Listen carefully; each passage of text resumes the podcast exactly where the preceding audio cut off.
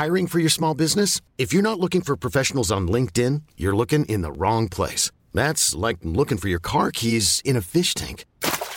LinkedIn helps you hire professionals you can't find anywhere else, even those who aren't actively searching for a new job but might be open to the perfect role. In a given month, over 70% of LinkedIn users don't even visit other leading job sites. So start looking in the right place. With LinkedIn, you can hire professionals like a professional. Post your free job on linkedin.com slash achieve today. Salut, c'est Victoire Tuaillon. Ces derniers mois, avec mon équipe, on a travaillé sur une série exceptionnelle. Ça s'appelle 20 milieux sous ma chair. L'autrice, Caroline Potier, a exhumé des cassettes audio qu'elle enregistrait pour sa meilleure amie lorsqu'elles étaient ados et qu'elle traversait l'enfer, les violences que lui infligeait son père. À partir de son histoire, Caroline Potier, devenue journaliste, a mené l'enquête. Comment on pourrait éradiquer l'inceste C'est beau, c'est intelligent, c'est bouleversant, et je pèse mes mots, c'est d'utilité publique. Pour continuer à sortir de l'océan du déni, écoutez 20 milieux sous ma chair, dans le cœur sur la table.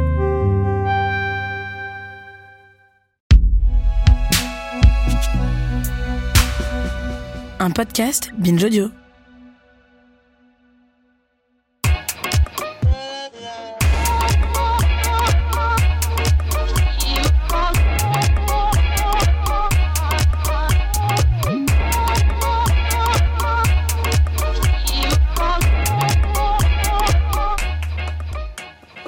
Bonjour Okaya. Bonjour Grace. Bienvenue dans ce nouvel épisode de Kif Taras, le podcast qui saute à pieds joints dans les questions raciales. Comme vous le savez, ici, nous parlons sans complexe d'arabes, d'asiatiques, de roms, de noirs, de blancs, de juifs, de musulmans. Notre podcast a choisi de mettre les pieds dans le plat en se baptisant Kif Taras. Race, c'est le gros mot ultime en France, pays des Lumières ô combien universaliste, dont nous sommes tous et toutes citoyens et citoyennes indépendamment de nos couleurs. Enfin, officiellement. La République est donc injuriée à chaque évocation de la question raciale. Pourtant, ce mot que l'Assemblée nationale a souhaité rayer de notre Constitution est utile pour désigner les rapports sociaux hérités des temps coloniaux. Comment manipuler cette notion chargée historiquement et répondre aux accusations de racialiser le débat? Être universitaire et travailler sur les questions raciales dans le contexte français, c'est notre sujet du jour dans Kif Taras. Et pour en parler, nous avons invité Sarah Mazouz. Bonjour Sarah. Bonjour. Bonjour Sarah. Tu es sociologue, chercheuse au CNRS et tu es l'autrice de l'ouvrage Race, paru en 2020 aux éditions Anamosa et co-autrice de Pour l'intersectionnalité, écrit avec Éléonore Lépinard, également publié aux éditions Anamosa. Alors, chère Sarah, dans, dans Kif Taras, nous avons un rituel. Nous demandons à nos invités s'ils ou elles se situent sur le plan racial. Par exemple, Grâce est asiatique et je suis noire. Est-ce que toi, tu te situes? Et si oui, comment? Je me situerais comme euh, maghrébine, même si dans mon expérience, je, je, ne le suis pas toujours euh, visiblement. Et donc, il y a un jeu sur lequel d'ailleurs je suis revenue aussi dans un texte méthodologique. Euh, voilà, je ne suis pas toujours minoritairement visible, mais c'est comme ça que je me situerais.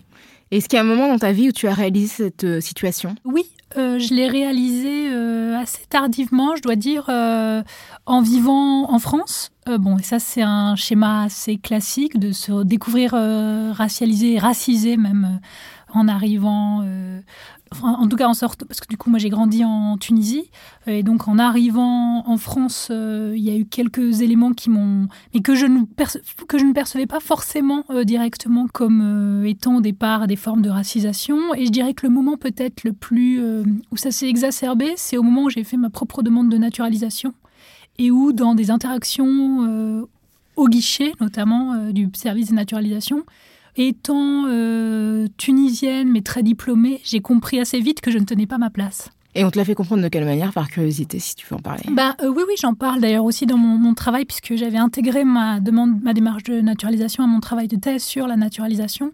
Ben, notamment en me renvoyant au fait que, par exemple, on m'avait convoqué parce que mon dossier était trop chargé euh, et on m'a demandé de retirer tout ce qui avait une valeur symbolique, notamment les diplômes, les lettres, euh, Ah bon les lettres de prof, euh, les lettres de prof, euh, de, de, d'institutions prestigieuses. Tout ce qui prouve que tu as vraiment une vie en France, quoi. aussi Autrement, entre- notamment, ouais. notamment et puis en, pendant cette interaction donc euh, on m'a expliqué pendant tout le long qu'en fait je ne savais pas remplir un dossier, ce qui était une façon de me rabaisser à quelqu'un qui ne, au statut de quelqu'un qui n'était pas acculturé en fait aux, aux us et coutumes de l'administration française. Ah, c'est intéressant. Du coup, tu penses qu'en fait, en, réaction à cette, euh, cette accumulation de diplômes, on voulait quand même te diminuer euh, par d'autres moyens ou euh? Oui, je pense qu'en tout cas, ça a crispé cet agent. C'est pas du tout l'expérience après que j'ai eue quand j'ai dû passer ce qu'on appelle l'entretien d'assimilation linguistique, mais l'agent qui a eu à traiter mon dossier trouvait que mon dossier était trop gros, me l'a dit comme ça, c'était ses termes, et que je l'empêchais de travailler. que tu l'empêchais de dormir, peut-être. C'est une autre question. Alors, euh, Sarah, je l'évoquais rapidement euh, pour introduire euh, l'épisode. Ce mot race en France est explosif. Est-ce que tu pourrais nous parler de la genèse de ton livre et si c'est ton idée et avec quel contexte ta démarche résonnait? Alors, le livre était une commande d'Anna Mosa.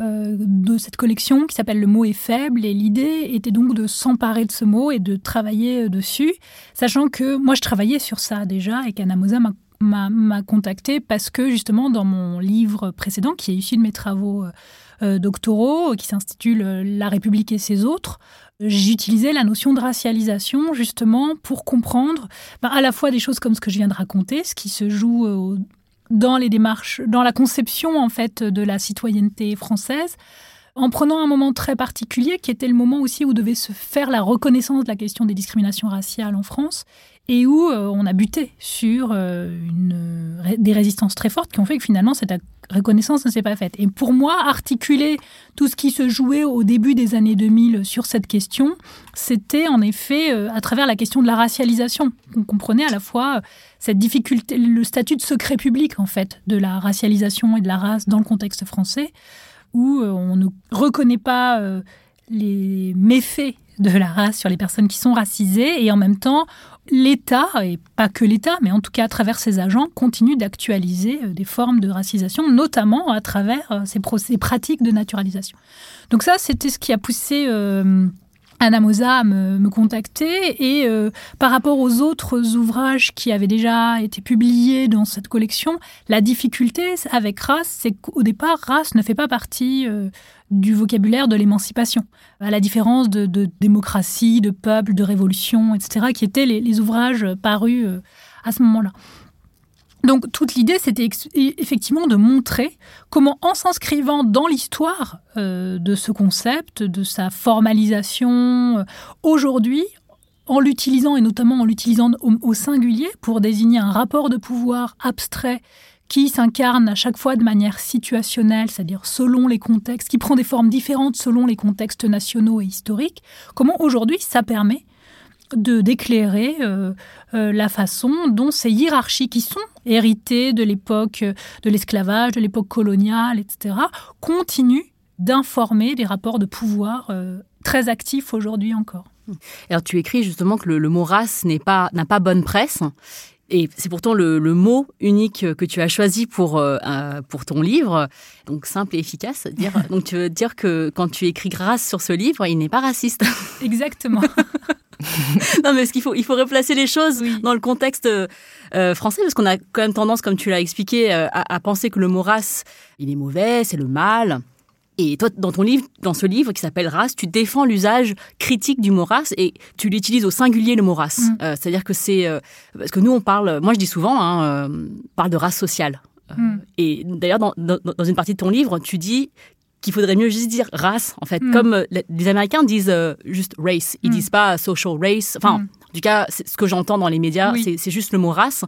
Parce que tu, écris que si on utilise le terme race sociale, ça laisserait entendre que d'autres conceptions de la race seraient possibles, alors mm. que euh, on, est, tous d'accord ici pour dire que la race biologique euh, a été euh, scientifiquement prouvée comme étant inexistante. Donc, mm. ce n'est plus un débat. Et or, on est encore dans ce débat-là de, répéter ça n'existe pas, ça n'existe pas, la race, ça n'existe pas. Mm. Donc, pourquoi est-ce qu'on stagne? Ben, il y a plusieurs choses. en effet, s'il fallait résumer le livre Race, l'idée principale, c'est de dire parler de race, c'est justement ne pas être raciste aujourd'hui. Après, pourquoi on stagne en France particulièrement? Mais on pourrait dire que c'est aussi, euh, sous des formes différentes, quelque chose qu'on peut retrouver dans d'autres pays d'Europe continentale. Je pense que ça tient à plusieurs éléments. Euh, disons que euh, euh, la façon dont on a négocié, dont les États européens ont négocié, disons, leur sortie euh, en 45 et la rupture euh, qu'ils voulaient marquer avec les régimes collaborationnistes, ça a été dire la race n'existe pas au sens biologique et ne continue à utiliser ce terme que le racisme idéologique porté par l'extrême droite. Et à partir de ce moment-là, le racisme est devenu une question d'opinion politique dont qu'il fallait par ailleurs endiguer ou contenir en mettant en place des politiques d'immigration de plus en plus restrictives. Mais l'idée, c'était que le gros de la société et l'État étaient euh, hors de tout soupçon. Et c'est d'autant plus paradoxal que ça se joue quand même à un moment où les pays européens sont encore des puissances coloniales, où là, on est dans un contexte où la race organise encore tout. Et donc, à partir de ce moment-là, on a complètement évacué la question euh, de ce qu'on appelle le racisme systémique ou le racisme structurel, c'est-à-dire la façon dont euh, des catégories euh, racistes qui sont sédimentées et qui peuvent être reprises par des personnes qui ne sont pas activement racistes ou dans des décisions par exemple administrative, juridique, etc., et sans que la personne ait une intention raciste, continue d'avoir cours. Et c'est sur ça qu'aujourd'hui ça coince, c'est-à-dire ça coince parce qu'on n'accepte pas, on a l'impression d'être moralement condamné comme si on était un raciste au sens du racisme idéologique porté par les partis d'extrême droite, et on ne veut pas admettre qu'il y a euh, autre chose, que le racisme joue autrement euh, à travers voilà un fonctionnement structurel, euh, l'air de rien, dormant mais qui est très vite facilement réactivé ou ordinaire en fait.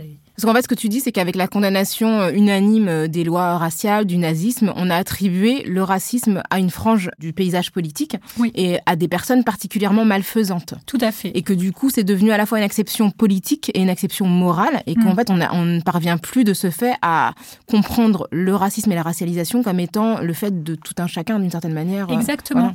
Et on ne comprend plus non plus, pour revenir à une autre partie de la précédente question, cette idée que justement la race, ça fonctionne comme un, euh, c'est une logique de hiérarchisation qui fonctionne comme le genre ou comme la classe ou comme l'âge ou comme euh, la catégorie de sexualité ou comme euh, la maladie ou la validité. Donc c'est ça qu'on ne veut pas admettre. Et en effet, il y a une espèce de double croyance qui est de dire la race n'existe pas, donc ben, en fait on regarde pas ses effets et ne pas voir les effets considérables sociaux, et puis de dire il suffit de dire que le concept n'a aucun sens pour lutter contre le racisme, ce qui est aussi complètement euh, pour le mieux naïf en fait. Mais ce que je trouve euh, très intéressant dans le contexte français, c'est qu'on ne dit pas le mot race, parce que mm. euh, c'est raciste de dire race, c'est ce qu'on croit. Soi-disant. Soi-disant.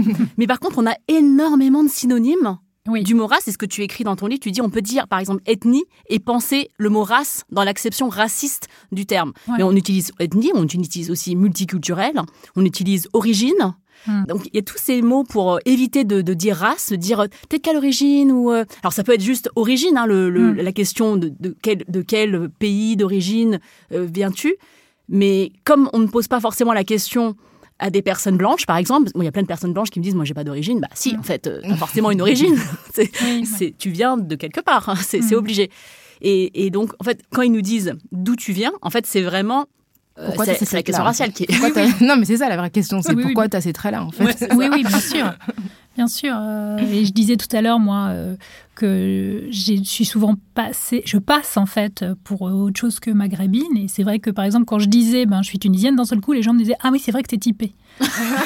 typée aussi. On utilise typée. C'est fou, parce qu'en fait, ça les rassure hein, qu'on oui, identifier les personnes non blanches. Hein. Exactement. C'est dingue. C'est dingue. Est-ce que tu utilises le mot haine? Parce que on, entend beaucoup le mot haine, euh, par exemple là aux États-Unis. Alors je, fais un parallèle avec les mm. États-Unis parce que c'est aussi un, pays où on utilise le mot race librement, enfin librement de manière euh, académique aussi.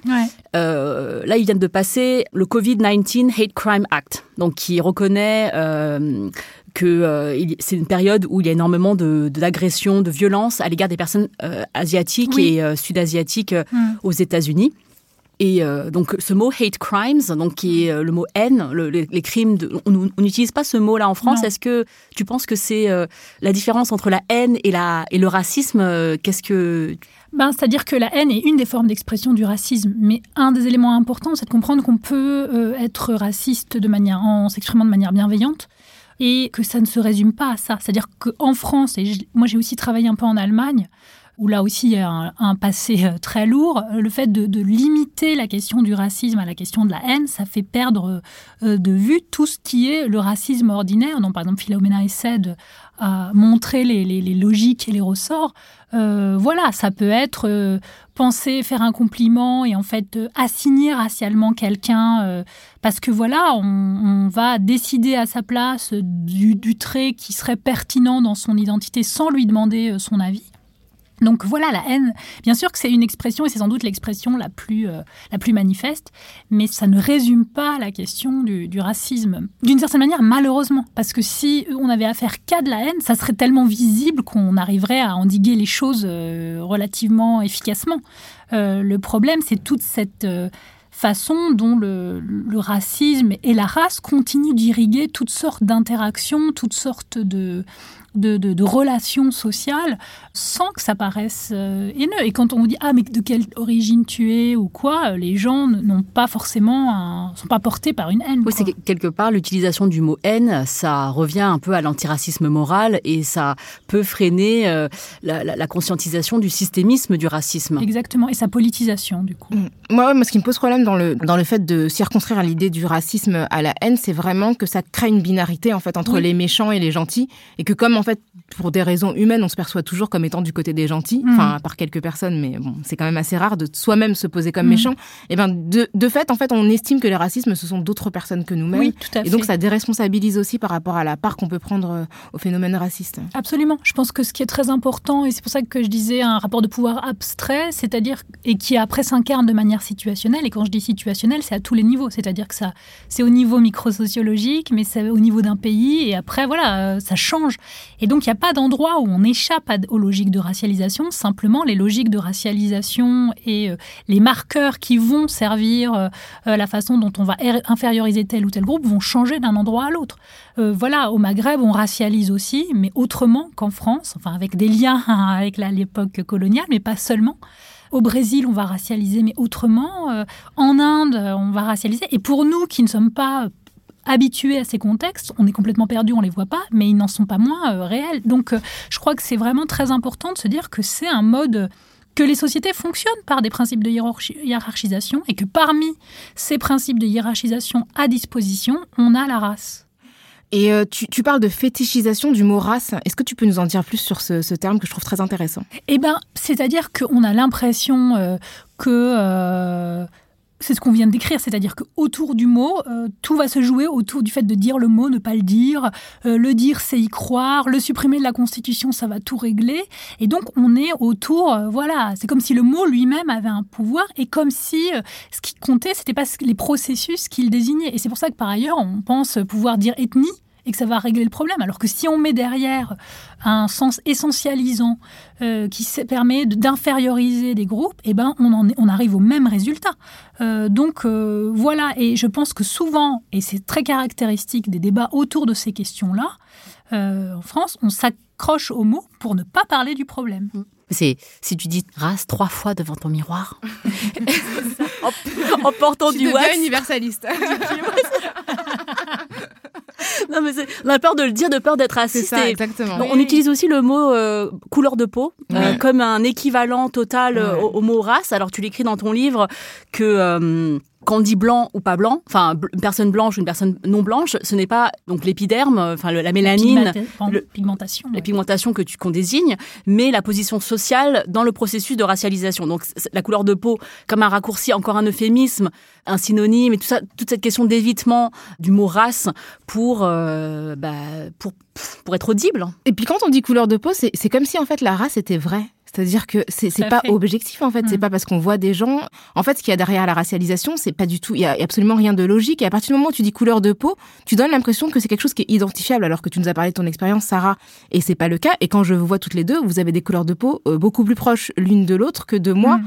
Et enfin, donc du coup, ça n'a ça n'a pas de sens. Et le fait de, de vouloir donner du sens en mettant euh, une idée de, de, de, de, chromatique, en fait, c'est c'est pour moi ça entretient justement l'idée que la race euh, est euh, n'est pas une fiction, alors que c'en est une. Et que c'est un processus et, et que euh, comme on avait on, on a reçu ici une professeure qui s'appelle Sylvie Laurent qui nous a expliqué comment, par exemple, les blancs ethniques aux États-Unis sont devenus blancs, donc les, mm. les, Irlandais, ceux qui n'étaient pas WASP, donc les, les, les pères fondateurs de des États-Unis ont été intégrés dans la, blanchité. Euh, Progressivement. Voilà. et, donc c'est un processus, euh, la racialisation, et, ça on va aussi en parler. On, le, concept de racialisation, il, provient de travaux de, euh, de W.E.B. Du Bois. Alors je sais pas comment on dit en français, donc c'est un peu... Non, non, on dit Du Bois. On dit Du Bois, voilà. On pourrait dire du bois quand même. Ça arrive des fois. Aux États-Unis, des fois, les gens disent du bois. Ah oui, c'est marrant ça. Et nous, on mais les deux sont en bon français. et de Franz Fanon. Et euh, peux-tu nous, peux nous dire ce que c'est que ce processus de racialisation? Oui, alors chez Du Bois, il y a le mot racialize, mais il ne thématise pas euh, le concept, enfin, il construit pas le concept. Il l'utilise comme ça pour dire, ben voilà, euh, on crée des catégories raciales. C'est vraiment Fanon, dans Les damnés de la Terre, à la faveur de l'expérience coloniale algérienne, puisqu'il écrit Les damnés de la Terre à la fin de sa vie, après ces années algériennes où euh, il, montre, euh, il, décrit, il montre les processus à l'œuvre dans l'expérience coloniale et la façon euh, justement dont des logiques de racialisation jouent et permettent à la fois d'inférioriser le colonisé et la culture du colonisé, puisque pour, pour Fanon, la question de la culture est au cœur de, l'entreprise coloniale, et comment ça met aussi en rapport colonisé et colon dans ce, dans ce rapport de pouvoir, cette relation de domination. Après, euh, ça a été repris par des sociologues britanniques et pas américains, comme on aime à le croire en France, qui ont voulu euh, sortir de ce qui était au départ euh, le, disons, le concept utilisé dans la sociologie britannique de race relations, justement pour expliquer, parce qu'ils trouvaient que dans la notion de race relations, on restait trop tributaire de la question du racisme comme idéologie. Et donc pour essayer de comprendre plus largement ces processus et ces logiques de racialisation qui sont à l'œuvre, ils ont repris ce terme de racialisation qui donc désigne voilà la façon dont à un moment donné, dans un contexte donné, une société va produire des hiérarchisations sur un mode racial. Et qu'est-ce que ça veut dire sur un mode racial? Ça veut dire que euh, on va attribuer à l'origine d'un groupe, qu'elle soit réelle, fantasmée, qu'elle se manifeste par son phénotype ou par autre chose, une euh, position inférieure et on va donc essentialiser, on va la construire comme quelque chose, une réalité en soi dont ceux qu'on rapporte à elle euh, ne peuvent pas échapper en fait. Donc ils auront un certain nombre de qualités euh, qui feront qu'ils seront comme ça ou pas comme ça. Et donc c'est ça la, racialisation. Et c'est pour ça qu'après, donc dans ces logiques de racialisation, on inclut puisqu'on dit que c'est la façon dont la, la, société produit du racial, dans ces hiérarchies, il y a des gens qui pâtissent de ces hiérarchies, et il y a en général un groupe qui en bénéficie. Et donc, c'est pour ça que dans les études sur la racialisation, on inclut la question de la condition blanche. Et en effet, comme tu le disais, c'est pas euh, la question de la couleur de peau, c'est la question de, bien sûr que comme en fait, comme la question raciale a été très historiquement liée à la question du phénotype et de la couleur de peau, on reste tributaire d'un vocabulaire coloriste pour désigner euh, certaines situations qui sont en fait des rapports de pouvoir où la question de la couleur vient après, en général, comme justement la confirmation de cette différence radicale du, point de vue, euh, disons, du regard euh, racialisant. Mais on en parlait tout à l'heure avant que l'émission ne commence, les, Japonais se pensent comme blancs, alors que d'un point de vue européen, euh, on les verrait pas comme blancs. Euh, il y a tout un truc, par exemple, sur euh, le caractère mat des Coréens. Et donc là, quand on parle de conditions blanches, c'est le fait de se dire, ben, moi, je suis supérieur.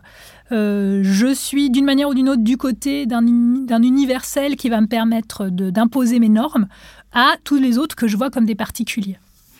Et euh, c'est un terme, ce terme de racialisation, donc ça implique, comme tu le dis, la, racialisation des, des, avantageuses et la racialisation avantageuse du coup mm. de ce groupe qui se pense pas racialisé, mais qui l'est, oui. en fait. Et c'est un terme qui est historiquement différent du terme de racisation, qui lui est issu des travaux de Colette Guillaumin, qui parle de personnes racisées, ce qui euh, n'appréhende en fait qu'une partie de la racialisation, puisqu'elle parle de racisant et de racisé. Mm. Est-ce que tu peux nous parler de ce, travail-là, de ce qu'il a apporté justement à, bah, social? Colette Guillaumin, elle, elle c'est une précurseur en fait tout y est déjà, sauf qu'elle a sans doute écrit ça trop tôt et, mm. et qu'elle n'a pas été euh, reconnue à sa juste valeur. Donc elle, elle vient d'un travail, elle vient du féminisme matérialiste, euh, et au départ, son travail, c'est de mettre en parallèle euh, les formes de domination liées au sexisme et celles qui sont liées au racisme. Et puis elle a travaillé après plus précisément sur l'idéologie raciste.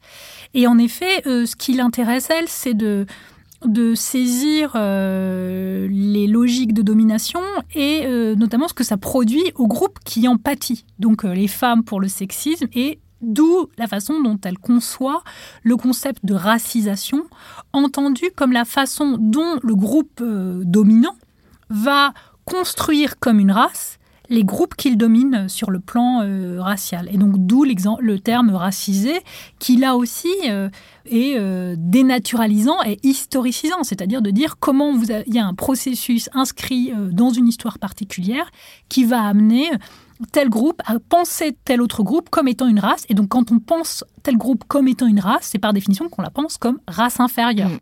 Et donc voilà, bah, par exemple, on peut penser à l'antisémitisme européen et la façon dont, euh, pour construire une Europe, euh, enfin là je mets, une intention, mais en fait il y a un processus qui se fait de manière assez aveugle. Mais l'idée de penser l'Europe comme étant blanche et chrétienne, eh ben ça a contribué à construire les Juifs comme étant un groupe à part, pensée comme une race, et à qui on a commencé à attribuer des caractéristiques euh, physiques et phénotypiques, alors même qu'au départ, à première vue, il n'y en a pas. Hmm. Mais la preuve, c'est qu'on leur a demandé de se marquer. C'est bien la preuve que ces, caractéristiques, en fait, étaient, étaient de l'ordre du, fantasme. Tout à fait. Mais ce que je trouve, en fait, intéressant, c'est que donc Colette Guillaumin parle de personnes racisantes et de personnes racisées, mais en hmm. fait, si on racise les autres, on se racise comme implicitement. Absolument. Donc, ils sont aussi... Ouais, c'est ça, voilà, c'est ça. C'est que, du coup, Enfin, il y a une forme de, enfin, on les, on nomme pas les personnes dominantes comme étant racisées, mais d'une certaine manière, elles le sont, mais par elles-mêmes, avec leurs propres actions, avec leurs propres pouvoirs. Elles sont racialisées, ouais. mais elles ne sont pas racisées puisqu'elles, euh, c'est elles qui dominent. Ouais. Euh, et donc c'est ça, quand on travaille sur la, la blanchité, donc sur mhm. la condition blanche, euh, on travaille sur la racialisation des blancs et on travaille sur la manière dont eux racisent les autres, mais eux ne sont pas racisés.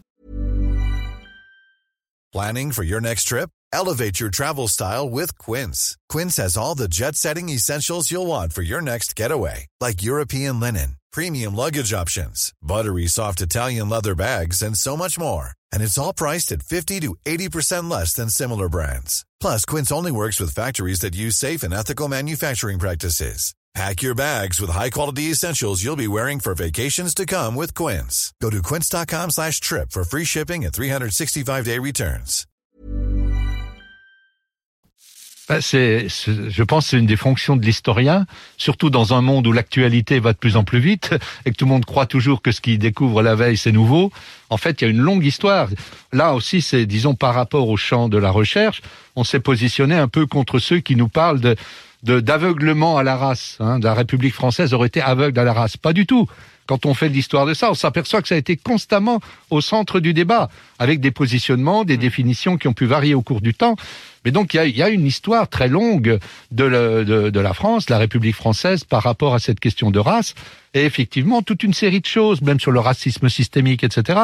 Euh, alors là, je dirais, c'est pas tellement amusant de vieillir parce que soi-même, moi, je suis dans ces questions-là depuis les années 80. Vous voyez, mmh. donc, euh, donc c'est ça. Il y a un peu aussi, c'est aussi une des raisons du livre, un peu une lassitude par rapport à, à des, à des polémiques qui tournent en rond. Vous en avez marre, vous le dites clairement, vous en avez marre des polémiques tous les trois jours sur les blackface, sur euh, euh les euh, dipinègres qu'on doit rebaptiser, etc. Vous dites qu'est-ce que c'est? Voilà, qu'est-ce que ça nous apporte, et même d'un point de vue politique, qu'est-ce que ça apporte, même aux professionnels de la politique, à ceux qui ont des responsabilités, qu'on tourne en rond comme ça mmh. pendant des décennies sur les mêmes sujets? Alors, qu'est-ce que ça nous apporte ouais, bah, En plus, euh, lui, il en a marre des polémiques, nous, on en a marre du racisme, donc là, c'est comparable en fait. Alors, donc c'était Gérard Noiriel au micro de Léa Salamé sur France Inter en février dernier.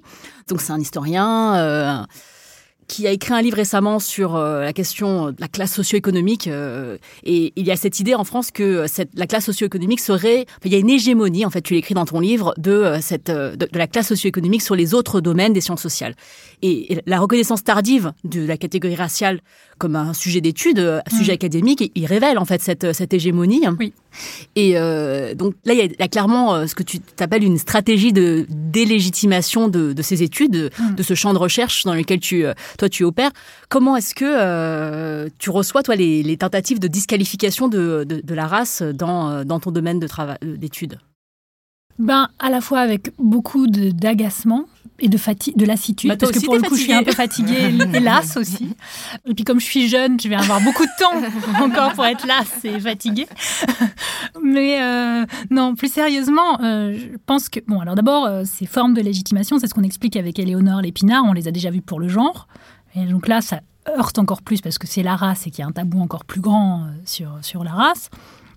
Mais ce qu'elles mettent en évidence, ben, c'est ce qu'on appelle les l'ignorance, en fait, les, épistémologies de l'ignorance, c'est-à-dire, non pas, là, ça s'entend très fortement, parce que Gérard Noiriel dit ça existe depuis longtemps. Non, ça n'existe pas depuis longtemps, et lui, ce qu'il a fait pas, ne correspond pas à ce qu'on fait. Il a travaillé sur l'immigration, en venant d'un travail d'historien sur les ouvriers.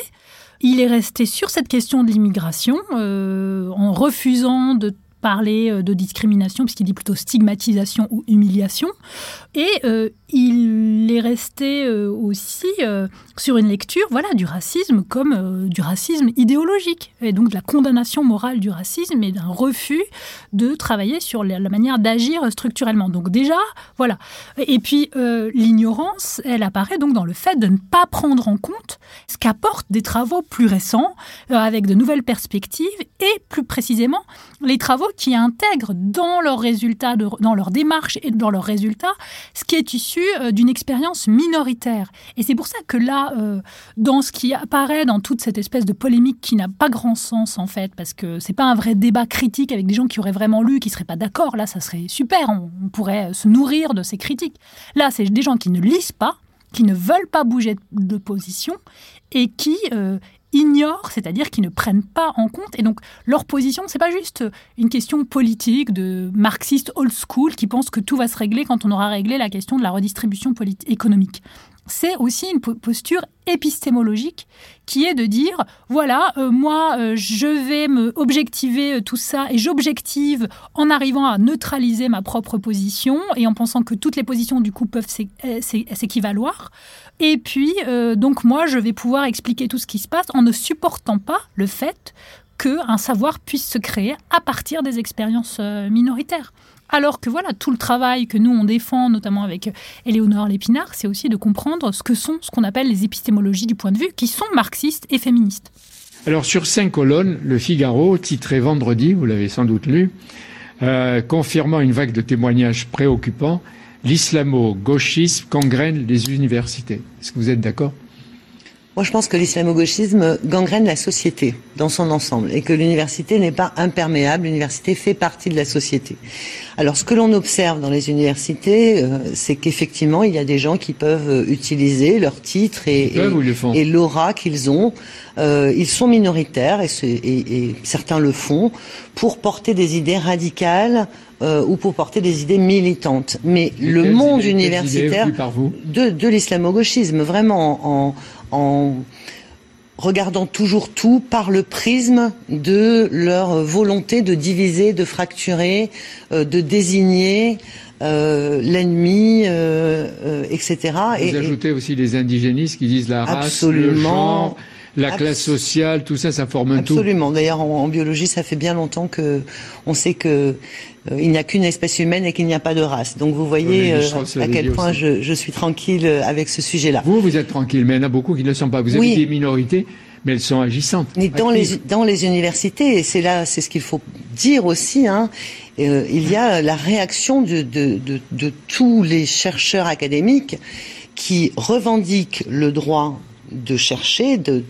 d'approfondir de, les connaissances, et c'est nécessaire librement, et c'est nécessaire. Mais on les, empêche. Il y a une sorte d'alliance entre Mao Tse-tung, si je puis dire, et l'ayatollah Khomeini.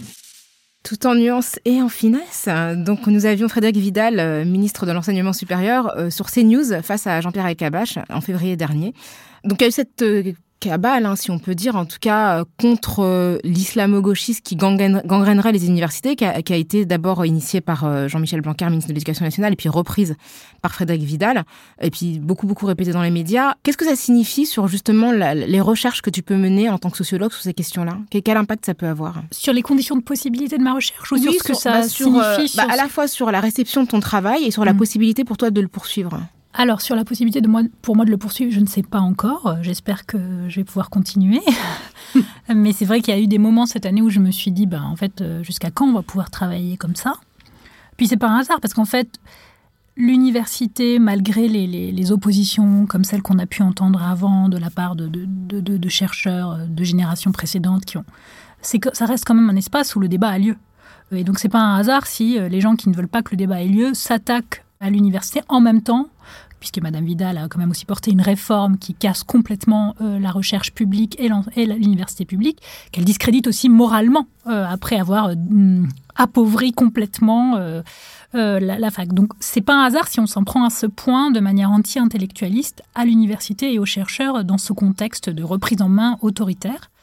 Après, ce que je dirais aussi, c'est que si tous ces gens-là euh, gesticule, c'est aussi parce que nos travaux ont une portée réelle et touchent à un point euh, réel. Et puis moi, je le vois en présentant mes travaux, euh, que ce soit avant, d'ailleurs même avant la publication de Race ou là Pour l'intersectionnalité, quand j'ai présenté le livre issu de ma thèse, c'était assez frappant, notamment même dans les séminaires de recherche, auprès des jeunes générations, à quel point elles étaient réactives et certaines venaient nous dire, ça a été aussi le cas quand avec Mathilde Cohen, on a organisé une journée sur la blanchité en France, énormément de jeunes étudiants et étudiantes qui sont venus nous dire, enfin, enfin on parle de ça en France dans, à l'université.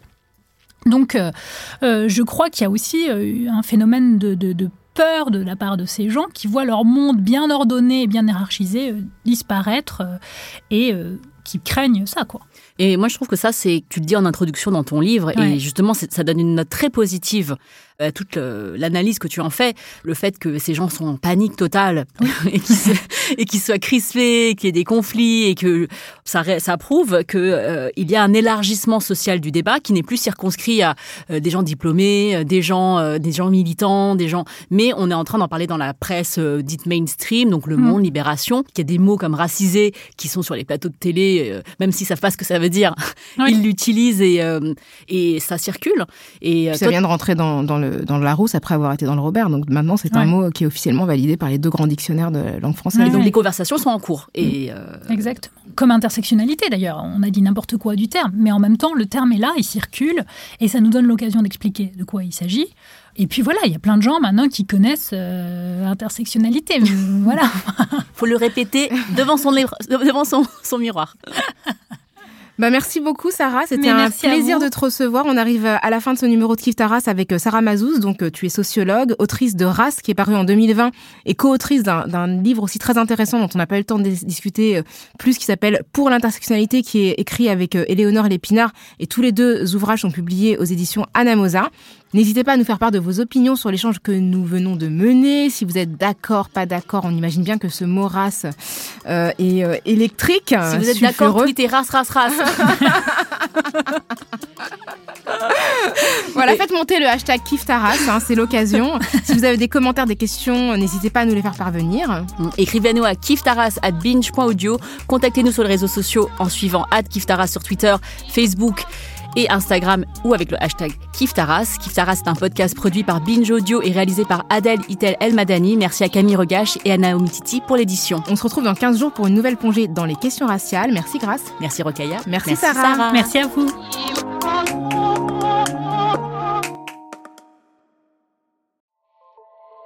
Salut, c'est Sinamir du podcast L'Affaire. En 2016, je suis monté sur un bateau de sauvetage en Méditerranée et ce que j'y ai vu n'a pas changé. En tout, depuis 10 ans, on compte même près de 30 000 morts sur cette mer.